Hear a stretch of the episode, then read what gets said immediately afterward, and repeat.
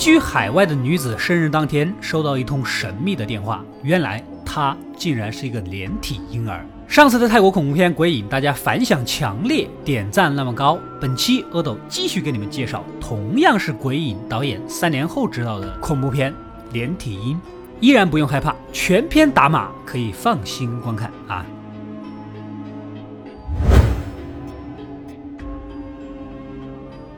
故事一开始发生在韩国，我们的泰国女主啊和老公早已在这里生活了多年，认识了很多当地的朋友，日子过得幸福又满足。然而这天晚上刚刚庆祝完生日，一通岳阳电话打破了一切平静。原来呀是泰国的医院打来的，女主的母亲病危，奄奄一息，希望家属能尽快的回去。如此一来，也勾起了女主童年的记忆。她呀，其实是个连体婴。然而，就在分离的手术过程中，胞妹没能活下来，回到自己孩提时熟悉的房子。谁能想到，有些人长得漂亮就不说了，家里还是大户，绝对是地主家的闺女啊！房间里一切还是记忆中的样子，衣柜里的衣服呢，一模一样的两件，只可惜物是人非了。一阵惆怅。到了夜里洗把脸。突然，镜子上出现了一个横着的疤啊！这个符号是小时候跟胞妹一起画的，象征着两个人既是个体又连体。怎么会出现在这里呢？啊，难道有鬼吗？女主吓了一跳，平静了一下，准备躺下睡觉。眼睛刚闭上，就感觉面前有什么东西靠近。睁眼一看呐，竟然是一具血淋淋的鬼魂。难道是死去的胞妹吗？可摇醒回头丈夫一看，却什么都没有。隔天，母亲终于清醒了一会儿，看到女主却是一脸的痛苦，有话说不出的感觉。出去询问家里的女佣人，没想到这人眼神游离，言语中他母亲似乎最近在害怕什么，有什么东西缠着她。难道说她也看到鬼魂了？晚上守得太困，喝杯咖啡，不小心洒在了胸前，然而突然肚子就像血如泉涌一般。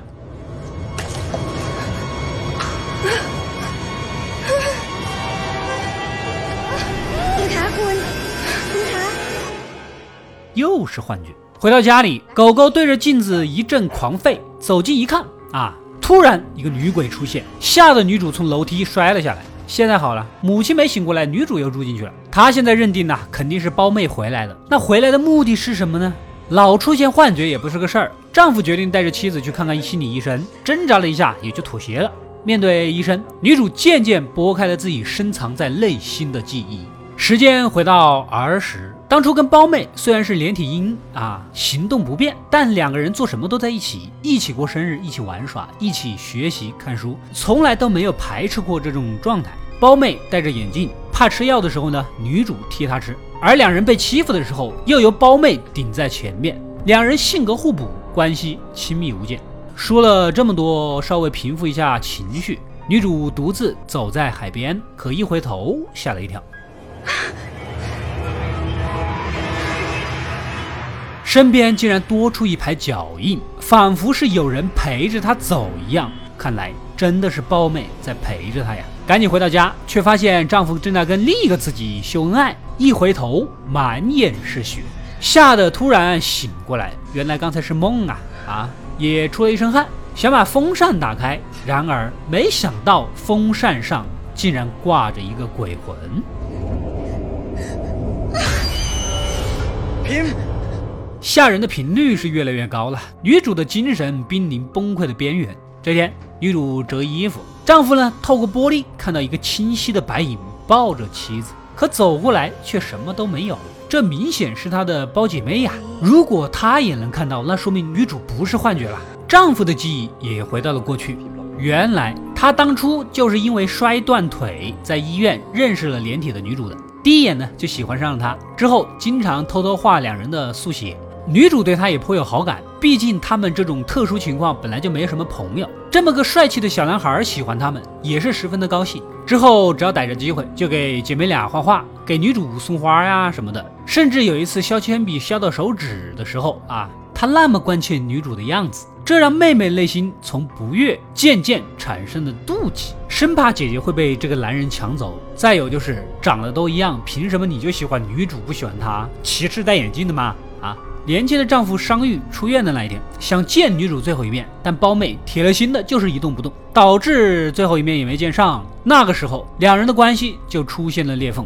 时间回到现在，夜里狂风大作，丈夫在床下捡东西，没想到床垫突然像是被人压下来一样，抬眼才发现床垫下面竟然有一个破旧的文件夹，打开一看，是当初他画女主的画，但是这幅画里面没有包妹。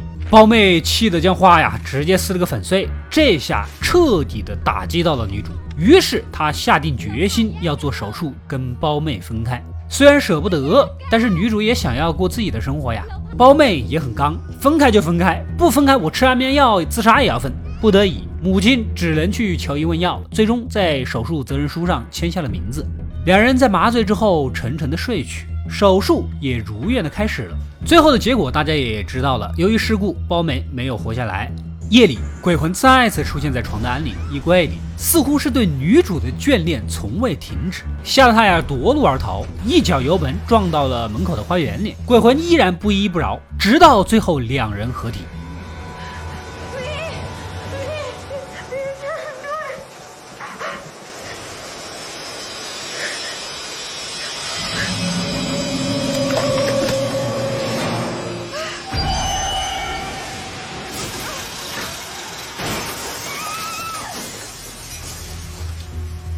丈夫刚回到家，发现倒地的女主，准备送到医院。可当女主起身的时候，沙发旁边的空位置也似乎有个什么看不见的人跟随着一起站起来。这呀吓了丈夫一跳，赶到医院，他已经在韩国那边联系好了，打算将母女俩直接接过去，远离这个是非之地。突然，女主的母亲一把拉住她的衣领，咿咿呀呀的，似乎要对她说些什么。当夜，他就急匆匆一路驱车赶到墓地，看到墓碑上的字，一下跪到了地上。原来上面的名字竟然是女主的。那么，真正在手术期间死亡的，其实就是女主了。而跟随丈夫生活了这么多年的妻子，毫无疑问就是假冒的包妹本人了。这一下犹如一个晴空霹雳呀！原来包妹当初也喜欢年轻的丈夫，所以她冒充了姐姐的身份，甚至在手指同样的位置画了伤口，只是为了顶替姐姐得到前夫的爱，不，丈夫的爱。连夜赶回家，没想到此时的包妹还在假惺惺的装白莲花，丈夫直接戳穿了一切：你根本就不是我喜欢的那个人啊！ เลิกโกหกสักทีได้ไหมวันนี้ผมไปที่วัดมาเกิดอะไรขึ้นกับพิมกันแน่พิมเขาตายยังไงบอกมานะพลอย记忆一下回到了当初，真正的小女主提出分开的那一天，包妹一气之下失手掐死了她，也正是因此才不得不做分离手术，根本就不是什么手术事故啊！包妹斥责丈夫当初为什么不能爱她，那么的冷落和无视，其实她也深深的爱着少年的你啊！ 这丈夫呢也是个死脑筋，一把拉掉了包妹脖子上的项链，因为这是送给她喜欢的那个人的。说着转身，头也不回的就走。然而被包妹一下砸晕过去。从昏迷中醒来，包妹也露出了本来面目。自从女主死后，一直以来跟她书信来往的都是自己。从小到大这么多年的感情，长得都一样，我也没有戴眼镜的。没想到你这样都不能爱上我，尼玛有病吧！既然咱俩回不了头，那我也甭跟你客气了，就准备扎死他。丈夫强烈的求生欲一额头撞过去，将其撞开。啊！此时的门铃响起，原来是保姆手机落在了家里。包妹搞完回来一看，丈夫果然挣脱绳子跑了。接着她掏出手机威胁：“再不出来就烧了这里，你信不信？”我不信你，大妹子啊，你忘了这是你家呀，你就烧地主家的傻闺女啊，何愁不破产？没想到丈夫突然冲出来，两人在拉扯中打掉了打火机。火焰顺势蔓延到了整个屋子，两个人在缠斗中双双从楼梯跌落，丈夫腿给摔断了，想爬出去，被包妹追上，就是一心一意要掐死你。丈夫好不容易找了个机会翻身过来压住对方，就在手起刀落准备砸过去的关键时刻，又突然心软下不去手。包妹呢也不管你这些，一脚踹到丈夫摔断的腿上，夺回优势，正要掐死他，突然一瞬间仿佛掐到的是死去的女主。吓得大叫的躲开，接着丈夫顺手将镜柜给推倒，压住了包妹，赶紧逃离了屋子。包妹呢被堵在了柜子里面，无法出去。此时从黑暗中，女主的鬼魂渐渐地爬了过来，她正是来复仇的。只听见从柜子里传来绝望的尖叫声，楼板塌了下去，两个人终于再次合在了一起。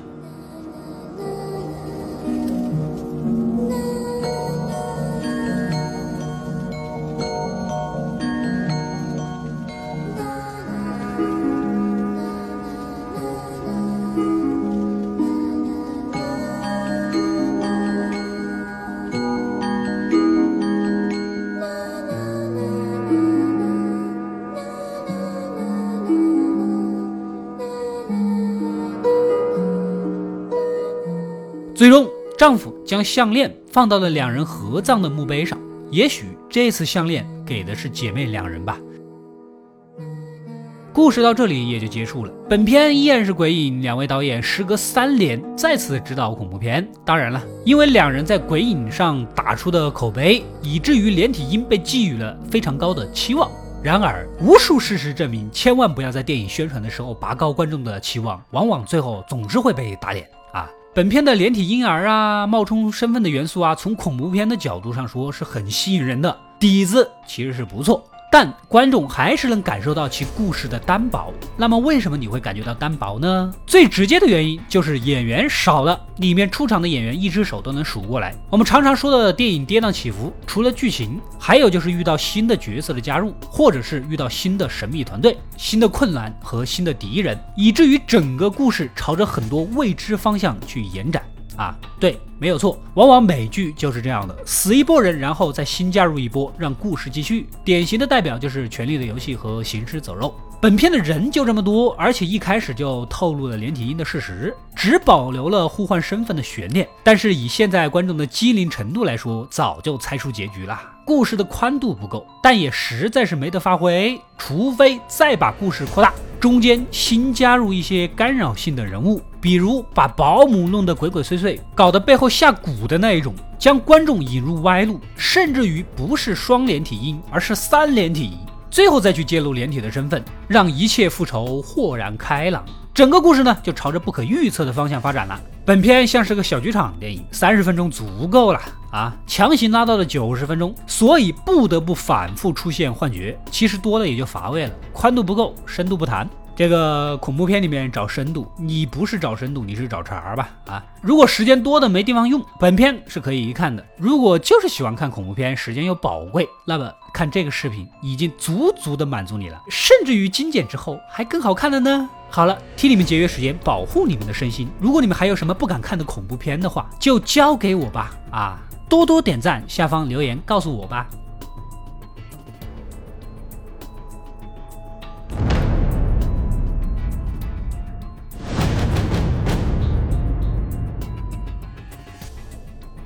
我是阿斗，一个让你沉迷于故事的讲述者，浓缩电影精华，又不失它本来的魅力。扫描二维码，添加我的微信号，除了能第一时间收到推送，更有独家解读的视频等待你的发掘。扫描它，然后带走